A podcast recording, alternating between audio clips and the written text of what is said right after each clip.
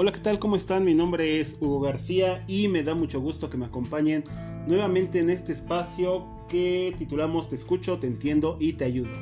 Muy bien, espero que hayamos tenido una excelente semana, una semana llena de, cosas buenas, de cosas que nos distraigan y cosas que nos hagan eh, olvidarnos un poquito de todo lo que se está viviendo a diario. Muy bien, para ello, bueno, pues, ¿qué, qué mejor forma de distraernos? Que llegar a casa y bueno pues cuando quienes, quienes tienen hijos mm, ser recibidos por nuestros niños, por nuestra familia, por nuestro papá, mamá, este, esposa, esposo, nuestros abuelos, no sé. Las familias en México realmente son muy grandes y consideramos familia pues de todo tipo, ¿no? Entonces, por ejemplo, eh, sabemos que una familia puede estar conformada por papá, mamá, hermanos, abuelos y nietos, dos mamás y hijos, dos papás e hijos. Este, entonces, las familias en México e inclusive solamente cuando hay ausencia de papá o mamá, podemos llamar de familia también a quienes llegan a vivir con tíos, con primos o solamente entre hermanos. Aquí en México, bueno, pues creo que la palabra familia es algo muy, es, es una palabra muy poderosa. Algo que nosotros decimos, es que es mi familia, es que, y, el simple hecho de decirlo, de tenerlo entre los labios, de verdad que de sentir esa palabra en la boca de familia, nos sentimos respaldados, nos sentimos bien y nos sentimos contentos y a gustos. Pero hay unos integrantes de la familia que a veces los dejamos de lado.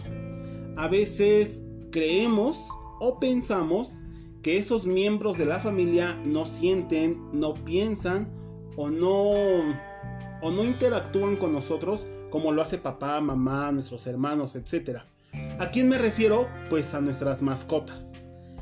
Nuestras mascotas también son parte de nuestra familia, son parte de nuestro entorno, son parte de, del estar bien, del conocer, del tener. Entonces, quienes llegamos a tener a lo mejor una mascota en casa, ya sea un perrito, un gato, un, este, un pajarito, una tortuga, un conejo, eh, no sé, eh, peces a lo mejor también, también debemos de considerarlos parte de nuestras familias, parte de nuestra familia, parte de nuestro entorno y de nuestro hogar.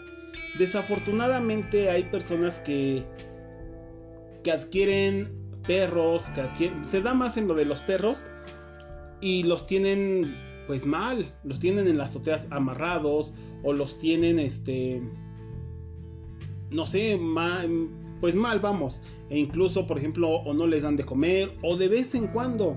Y creo que es algo que no, no se vale porque las mascotas también sienten, también tienen sentimientos. Y está comprobado por ejemplo que un perro adulto tiene la inteligencia de un niño de 4 a 5 años. Entonces, ellos tienen ese sentimiento e incluso cuando nosotros no estamos, ellos tienen ese sentimiento como de abandono y lo único que esperan todo el día es que nosotros regresemos a casa. Y a diferencia, por ejemplo, de los gatos, mucha gente cree que los gatos son territoriales, que creen que la casa es de ellos y demás, pero no es cierto. En verdad que los gatos en diversas culturas son guías espirituales y nos ayudan, nos guían, nos llevan y sobre todo ese ronroneo que ponen los, los gatos, este, una frecuencia curativa. Así como el, trotar de los caballos, que también tiene una frecuencia, frecuencia que ayuda, por ejemplo, a los niños índigo o a los niños con algún síndrome. El, el ronroneo de los gatos también tiene, tiene una frecuencia curativa. Pero bueno, el día de hoy tenemos una historia que se titula El diario de un perro. Este diario de un perro no es sobre mi mascota, pero sin embargo, sí es la vida de muchos perros y que desafortunadamente fueron comprados en un momento de capricho o sin pensar por dueños pues irresponsables que no les interesa su mascota, o sea, solamente así como por comprar, por el hecho de tenerlo y demás. Si si ni siquiera, o sea, tienen, o sea, no se tientan el corazón de echar un animal a la calle. Entonces, bueno, entonces, bueno, les decía, tal vez no se han puesto a pensar todo lo que pasa a ese pobre animalito una vez que lo echamos a la calle. Pero bueno, este cuento es lo que esos perros nos platicarían en realidad. Si pudieran hablar, lo que ellos nos contarían. Está dedicado, bueno, pues a todos ellos y sobre todo se trata de sensibilizar a quienes tenemos mascota en casa y cómo debemos de, cuidarlos, de tenerlos, de atenderlos. Muy bien, entonces el cuento de hoy se titula El diario de un perro y comienza así. Primera semana. Hoy cumplí una semana de nacido. Qué alegría haber llegado a este mundo. Primer mes. Mi mamá me cuida muy bien. Es una mamá ejemplar. Dos meses. Hoy me separaron de mi mamá. Ella estaba muy inquieta y con sus ojos medio, medio caídos me dijo adiós, esperando que mi nueva familia humana me cuidara tan bien como ella. Cuarto mes. He crecido rápido todo me llama la atención. Hay varios niños en la casa que para mí son mis hermanitos. Somos muy inquietos. Ellos me jalan la cola y yo los muerdo jugando. Cinco meses. Hoy me regañaron. Mi mamá se molestó porque me hice pipí adentro de la casa, pero nunca me han enseñado dónde debo hacerlo. Además, duermo en la recámara y, y pues la verdad ya no me aguantaba porque la puerta estaba cerrada ocho meses. Soy un perro feliz. Tengo el calor de un hogar. Me siento tan seguro, tan protegido. Creo que mi familia humana me quiere y me consiente mucho. Cuando están comiendo, me convidan. El patio es para mí solito. Y me doy vuelo escarbando como, como mis antepasados los lobos, cuando esconden su comida. Nunca me educan, entonces ha de estar bien todo lo que hago. 12 meses. Hoy cumplí un año. Soy un perro adulto. Mis amos dicen que crecí mucho, más de lo que ellos esperaban. Qué orgullosos se deben de sentir de mí. 13 meses. Qué mal me sentí hoy. Mi hermanito me quitó la pelota. Yo nunca le agarro sus juguetes, así que se la quité, pero mis mandíbulas se han hecho muy fuertes, así que lo lastimé sin querer. Después del susto, me encadenaron. Casi sin poder moverme, estoy al rayo del sol. Dicen que van a tenerme en observación y que soy un perro ingrato. No entiendo nada de lo que está pasando. 15 meses. Ya nada es igual. Vivo en la azotea. Me siento muy solo. Mi, mi, familia ya no me quiere. A veces se les olvida que tengo hambre y sed. Cuando llueve no tengo un techo que me cobije. 16 meses. Hoy me bajaron de la azotea. De seguro mi familia ya me perdonó. Yo me puse tan, tan contento que daba saltos de gusto. Mi rabo parecía reguilete. Encima de eso me van a llevar de paseo con ellos. Nos enfilamos hacia la carretera y de repente, en medio de la nada, se pararon. Abrieron la puerta y yo me, me bajé feliz creyendo que haríamos nuestro día de campo. No comprendo por qué cerraron la puerta y se fueron. Oigan, esperen. Ladré. Se olvidan de mí. Corrí detrás del coche con todas mis fuerzas. Mi angustia crecía al darme cuenta que casi me desvanecía y ellos no se detenían. Creo que me han abandonado. 17 meses. He tratado en vano de buscar el camino de regreso a casa. Me siento y estoy perdido. En mi sendero hay gente de buen corazón que me ve con tristeza y me da algo de comer. Yo les agradezco con mi mirada y desde el fondo de mi alma, yo quisiera que me adoptaran y sería leal como ninguno. Pero solo dicen, pobre perrito, se ha de estar perdido. 18 meses. El otro día pasé por una escuela y vi muchos niños y jovencitos, todos como mis hermanitos. Me acerqué a un grupo de ellos y riéndose me, soltaron una lluvia de piedras a ver, a ver quién tenía mejor tino. Una de esas piedras me lastimó un ojo y desde entonces no lo puedo abrir. Creo que me está doliendo mucho. Tal vez ya no pueda ver con él. 19 meses. Parece mentira. Cuando estaba más bonito, se compadecían más de mí. Ya estoy muy flaco, mi aspecto ha cambiado Perdí mi ojo y la gente más bien me saca escobazos cuando pretendo echarme en una banqueta o en alguna sombra. 20 meses. Casi no puedo moverme. Hoy, al tratar de cruzar la calle por donde pasan muchos coches, uno me arrolló.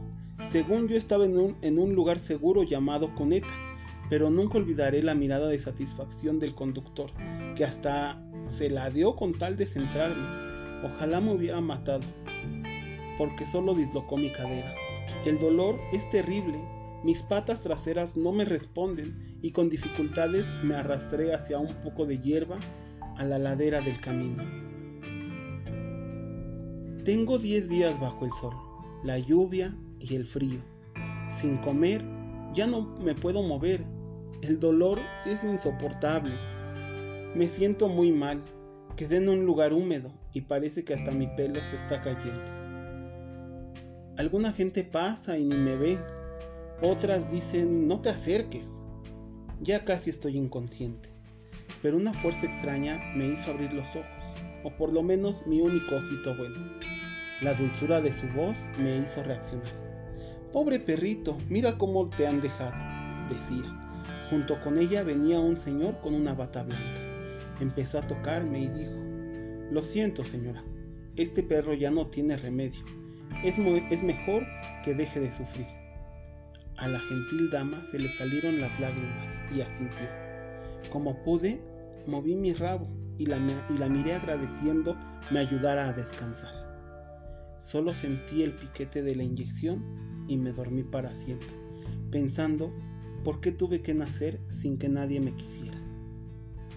La solución no es echar al perro a la calle, sino educarlo no, no convertamos el problema en una grata compañía. Muy bien, y es así como termina nuestra historia, una historia llena de reflexión y en verdad es cierto, yo creo que si los algunos perritos o nuestras mascotas pudieran hablarnos, nos dirían qué es lo que estamos haciendo mal como dueños. Porque en lugar de educarlos, de decirle qué sí está bien, qué no está mal, qué está, perdón, qué está bien y qué es lo que está mal, eh, los dejamos. Y ya que, un, ya que una vez, una vez que ellos hicieron una travesura o hicieron algo incorrecto, nosotros creemos que está mal y los mandamos a la azotea, los encerramos, los dejamos sin comer, etc. Cuando realmente la culpa, bueno, pues es de uno, porque nosotros como seres humanos no tenemos esa conciencia de decir voy a educar a mi mascota, a mi y después de educarlos ya no se convierte nada más en una mascota, se convierte en un compañero, un amigo, alguien, un integrante de nuestra familia. Entonces hay que tomar en cuenta lo que de verdad pasan los animalitos, los los sí, los animales que viven en calle, como los perros, los gatos. Creo que la mejor solución no es comprar una mascota nueva, un perro nuevo es adoptar los perros que ya, ya hay y esterilizar a los con los que tenemos o a las mascotas que tenemos. Porque hay infinidad de perritos en la calle, de gatos, eh, bueno, las tortugas, los peces, los pajaritos, porque no sobreviven tanto tiempo. Pero eh, estamos echando a la calle a un amigo. Yo creo que no sería correcto que a lo mejor un día, a lo mejor Hugo tira el jugo y su mamá nunca le dijo que estaba mal segunda vez lo vuelve a tirar, tercera vez, cuarta vez, hasta que ya él cree que es correcto y su mamá lo echa a la calle. No es correcto. Realmente ahí mamá nunca le dijo que estaba mal lo que estaba haciendo. Y lo mismo pasa con nosotros, con nuestras mascotas. No les ponemos un... no los educamos, mejor dicho. Y ya cuando hacen algo y nosotros lo consideramos malo, la culpa es de ellos. Entonces debemos de ser conscientes y saber que la culpa no es de ellos, sino de nosotros por no educarlos. Pero bueno, yo los invito a que si vemos algún perrito en la calle, pues a lo mejor lejos de patearlo, lejos de apedrearlo o de correrlo, ofrecerle tal vez un poco de agua, un poco de croquetas, algo, algo de comer. No sabemos lo que haya vivido ese pequeño animalito o qué es lo que está viviendo o si está perdido. Entonces, yo los invito de verdad a esta reflexión y que esterilicemos a nuestras mascotas y lejos de comprar perritos pues nuevos por así decirlo, adoptemos alguno de los refugios. Entonces, les invito de verdad a esta reflexión, eh, seamos buenos seres humanos. Esto que está ocurriendo en el mundo, no, lo único que está haciendo, lejos de todo lo malo que ocurre, algo de lo bueno que está pasando es que nos está encaminando a ser mejores personas. Y ser mejor persona no quiere decir que solamente voy a ser bueno con mi vecino, con mi familia, con el señor de la tienda, con la señora del pollo, con la señora de la verdura, sino también con los animales, con las plantas. Nos está enseñando a que debemos de ser buenos seres vivos. Ser buenos seres vivos con todos los seres vivos que nos rodea, incluido animales, plantas y nuestro mismo planeta. Espero haya sido de su agrado esta reflexión, esta historia. De mi parte sería todo. Les agradezco una vez más que me acompañan. Y pues sería todo. Que pasen una excelente tarde. Mi nombre es Hugo García. Les manda saludos su amigo. Hasta luego.